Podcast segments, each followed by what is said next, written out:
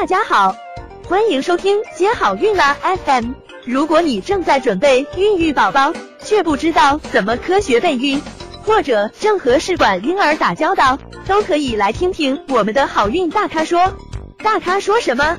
说说怎么轻松接好运。的介绍。那接下来呢，我们来请周医生介绍一下这个第三个案例。这个案例是讲，呃，一位患有子宫肌瘤的不孕女性，她在进行了试管之后，就呃生育了一对龙凤胎的事情。那接下来请周医生来介绍一下。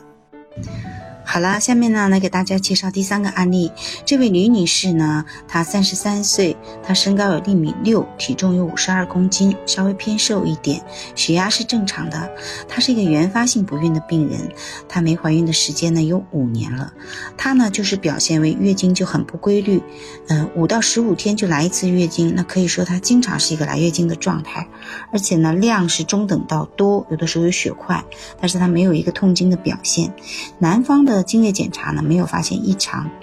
嗯，她的子宫和双侧附件的 B 超呢提示，嗯，她的嗯双侧的窦卵泡数呢加起来有十四个，宫腔内呢有个不均质的提回声提示呢是一个子宫的黏膜下肌瘤，嗯，那她一五年呢，嗯在外院做了一个造影，提示右侧输卵管是阻塞的，左侧输卵管呢也是不全梗阻，那一七年呢，她就在宫腔镜下呢做了这个。呃，黏膜下肌瘤的电切术，术后呢放一个防粘连的球囊，然后呢，他一七年九月，嗯，在当地的医院呢复查宫腔，没有见到异常。嗯，他是在一七年的六月是第一次来看诊的，呃，经过看诊之后呢，然后就建议他去做这个手术，因为他是外地的病人，那他他在当地就诊比较方便，所以呢，他的呃宫腔镜的手术呢是在外院做的。那他的这个 MH 值呢是正常的二点三六，他月经期的性激素呢也是正常的，他的血糖胰岛素的水平呢大致正常。那在一七年呢？嗯，给他进入了试管周期，采用的常常方案，取了十二枚的卵，优质胚胎呢有五个，那移植了两个胚胎呢，就宫内双活胎，那今年呢就孕足月剖宫产了一对龙凤胎，体重呢一个是二点四，一个是二点三公斤，所以呢它的结局也是不错的。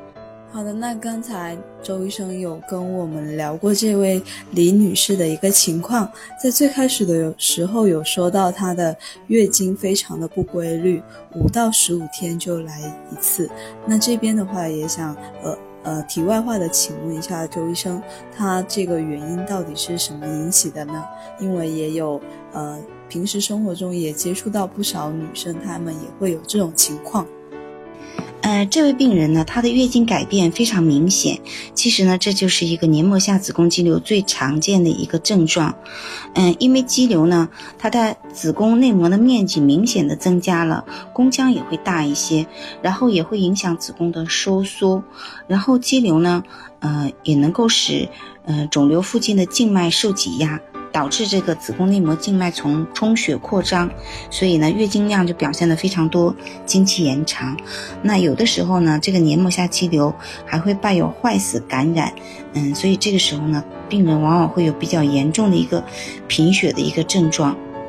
那这位李女士，她在二零一七年是有在呃龙岩的一家医院做过。黏膜下的肌瘤电切术，那这边想要请教一下周医生，呃，子子宫肌瘤它长在哪里，以及长到什么程度的情况下就需要进行手术呢？嗯，子宫肌瘤的手术指征，嗯，这个呢，嗯，是针对所有的女生的，嗯，一个是子宫肌瘤合并月经过多，或者是异常出血导致他贫血了。或者是压迫泌尿系统，比如说压迫到膀胱，嗯，病人一直出现尿频或者尿失禁，还有消化系统，比如说压到直肠，影响它排便了，嗯，神经系统出现相关症状，经过药物治疗没有效果，嗯，或者是子宫肌瘤合并不孕，排除其他方面的原因的时候，还有就是子宫肌瘤，嗯。如果说她准备怀孕的时候，如果这个肌瘤的直径大于等于四个厘米的时候，建议做手术来剔除。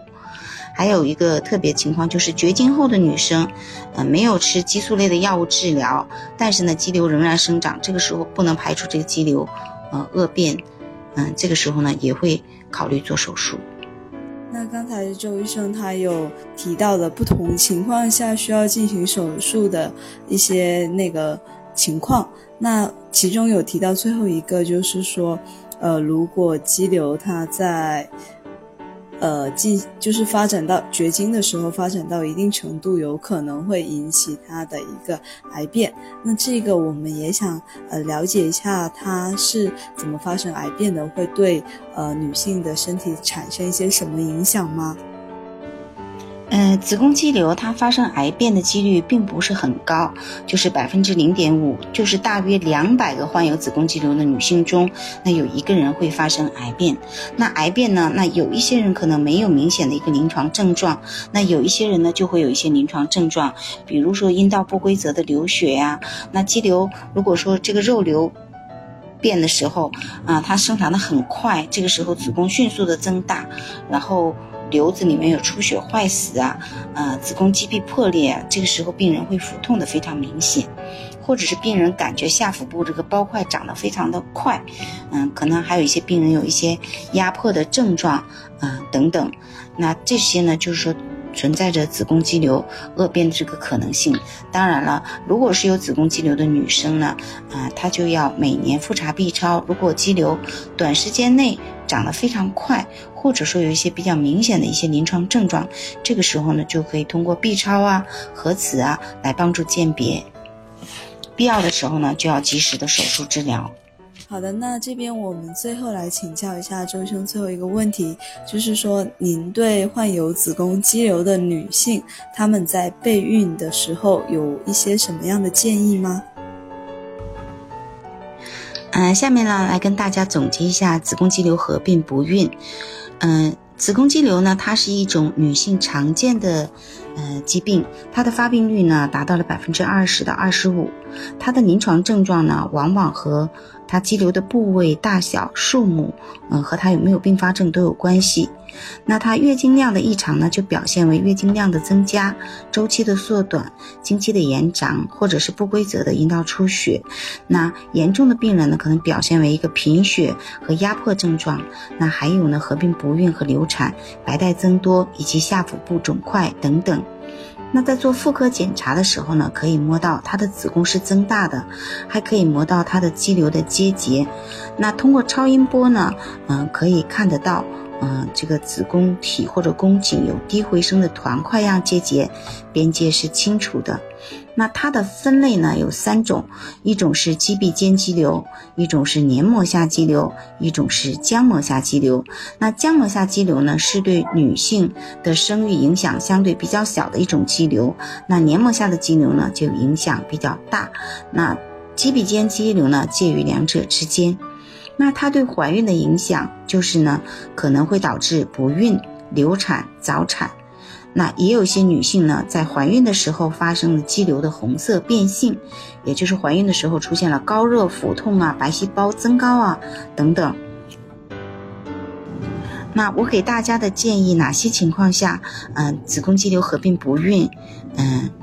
需要做手术呢？就是肌瘤过大的，比如说直径超过四个厘米的。嗯，肌壁间肌瘤，嗯，考虑做手术。还有一个就是，不管它大小，如果说有压迫到内膜了，影响胚胎着床了，嗯，那也考虑手术。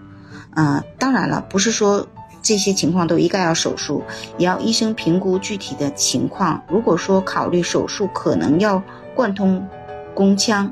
或者说。有可能导致术后的一个宫腔的粘连，那这种时候呢，也要评估到底是用药物保守治疗还是用射频治疗，也要因人而异。还有就是，如果说是肌瘤生长过快，这个时候不能够排除癌变可能的时候，可以考虑手术。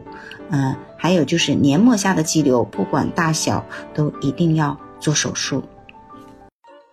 想了解更多备孕和试管的内容。可以在微信公众号搜索“接好运”，关注我们，接好运，让怀孕更容易。